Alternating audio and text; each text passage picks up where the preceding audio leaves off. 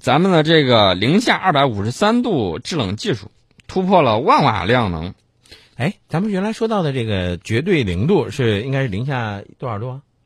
绝对零度是零下二百七十三点一六，零啊，绝对零度是零下二百七十三点一六度是吧？摄氏度啊，嗯，这是摄氏度，这就是说宇宙当中的这个最低温度啊。嗯绝对零度，其实呢，有科学家说了，说你要把这个温度做很高，嗯这个很容易，升温很容易，但是降温很难、嗯，啊，消耗比较。那不一样啊，降温，你比如说，哎，咱们就这样的说啊，呃，降温那怎么办？我可以采取一些空调啊，或者是怎么样这样一些这个措施来解决呀、那为什么会说到这个降温比升温难呢？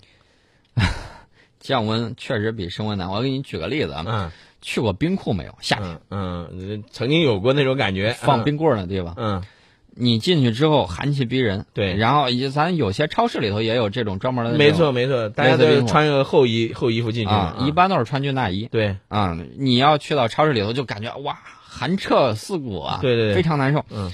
那么这个需要大量的电力，嗯然后来然后来维持。大家知道这个做冰库也是很挣钱的一个事儿，嗯嗯啊，很多水果蔬菜的这种都需要保鲜鲜，嘛，对，所以呢，这个就需要耗，首先就需要耗费大量的这种电能，嗯然后呢，每往下降多少度，这个都需要大量的技术投入。嗯，我们现在建成了一个高约三米、长约六米、重达十五吨的一个巨大科研设备。嗯这个设备呢是一个卧室高真空绝热冷箱，全国仅有此一台。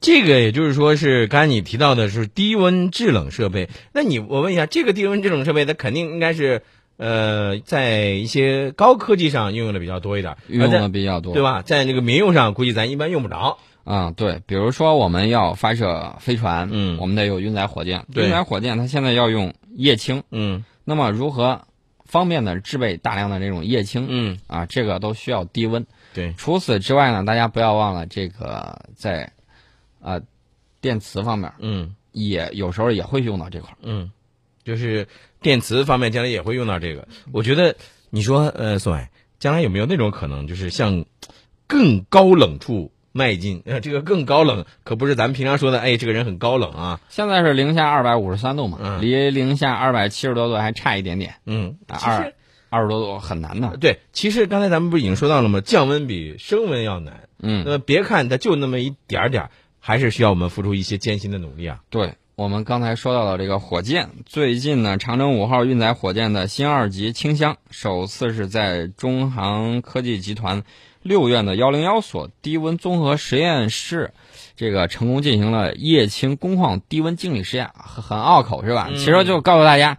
这个长征五号研制的三大战役新一级、新二级动力实验、五米直径的低温储箱新静力实验，还有海南发射场核练，最重要的兵站，这个已经顺利打好打下良好基础了。大家就等着长征五号研制成功啊，把我们的更多的像小兔兔啊之类的发射到太空上去就行了。其实这也就是为后续储箱的技术的这个固化，还有产品定型，应该说打下了一个坚实的一个基础，是吧？，对我最近在看这个中国航空报报道的时候呢，报道了一个人物叫毛继志啊，嗯是一个高级工程师，嗯中航工业上电所的副总设计师。